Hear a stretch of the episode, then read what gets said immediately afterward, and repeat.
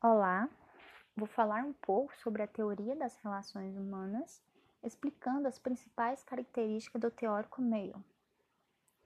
Primeiramente, como surgiu a teoria das relações humanas? Bom, até a década de 30 era difícil encontrar uma empresa em que os funcionários não agiam quase que como robôs, manuseando máquinas por longas jornadas em meio a condições precárias, sanitárias de segurança e até de sanidade mental.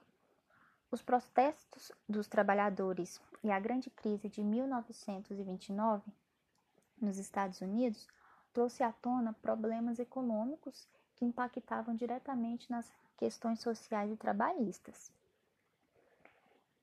E, com o passar do tempo, a teoria das relações humanas trouxe novos conceitos, mostrando que a análise das complexidades que envolve seus colaboradores é um dos caminhos para alcançar resultados positivos.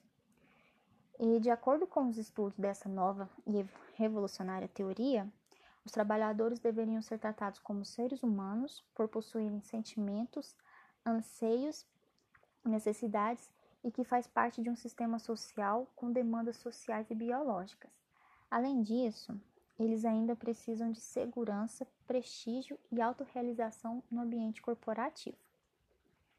Então, Elton George Mayo, ele foi um médico e sociólogo australiano que colocou em prática uma experiência com os trabalhadores de uma fábrica na cidade de Hawthorne, em Chicago, nos Estados Unidos.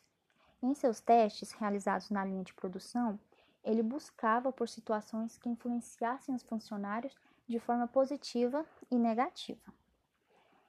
E esse estudo, então, ficou denominado como a experiência de Hawthorne. Essa experiência, ela foi dividida em quatro fases. Na primeira fase, os pesquisadores observavam dois grupos de trabalhadores que executavam o mesmo serviço, porém em iluminações diferentes. O grupo trabalhava sob iluminação constante, enquanto outro grupo trabalhava sob iluminação variável. E perceberam que o fator psicológico influenciava na produção. Quando a iluminação aumentava, produziam mais, e quando a iluminação diminuía, produziam menos. Na segunda fase, os pesquisadores mudaram o local de trabalho, a forma de pagamento e estabeleceram pequenos intervalos de descanso e distribuíram lanches leves nesses intervalos. Perceberam então que os trabalhadores apresentaram maior rendimento na produção, pois trabalhavam satisfeitos. Na terceira fase, os pesquisadores se preocuparam com as relações entre funcionários e, e os entrevistavam, entrevistaram para conhecer suas opiniões, pensamentos e atitudes acerca de opiniões aplicadas pelos superiores e pagamentos e descobriram uma espécie de organização informal dentro da organização em que se manifestava por padrões formados pelos próprios trabalhadores. Na quarta fase, os pesquisadores analisaram a organização informal, fizeram pagamentos de acordo com a produção do grupo e não mais individualmente, e perceberam que os trabalhadores tornaram-se mais solidários.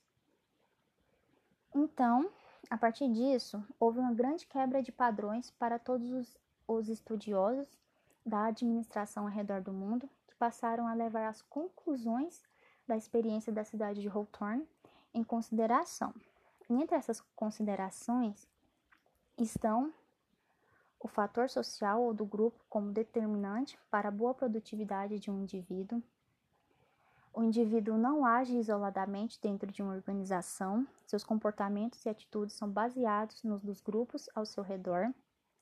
A necessidade de prestar atenção aos anseios psicológicos, sociais e às novas formas de recompensa dentro da organização. A necessidade de valorizar as relações sociais dentro do ambiente organizacional, bem como enfatizar os aspectos emocionais e dissociados da racionalidade das pessoas e analisar o desempenho das pessoas nos cargos e funções executadas antes de trocá-las de posição para não comprometer a produtividade. Então foi isso, espero que tenha gostado e até mais.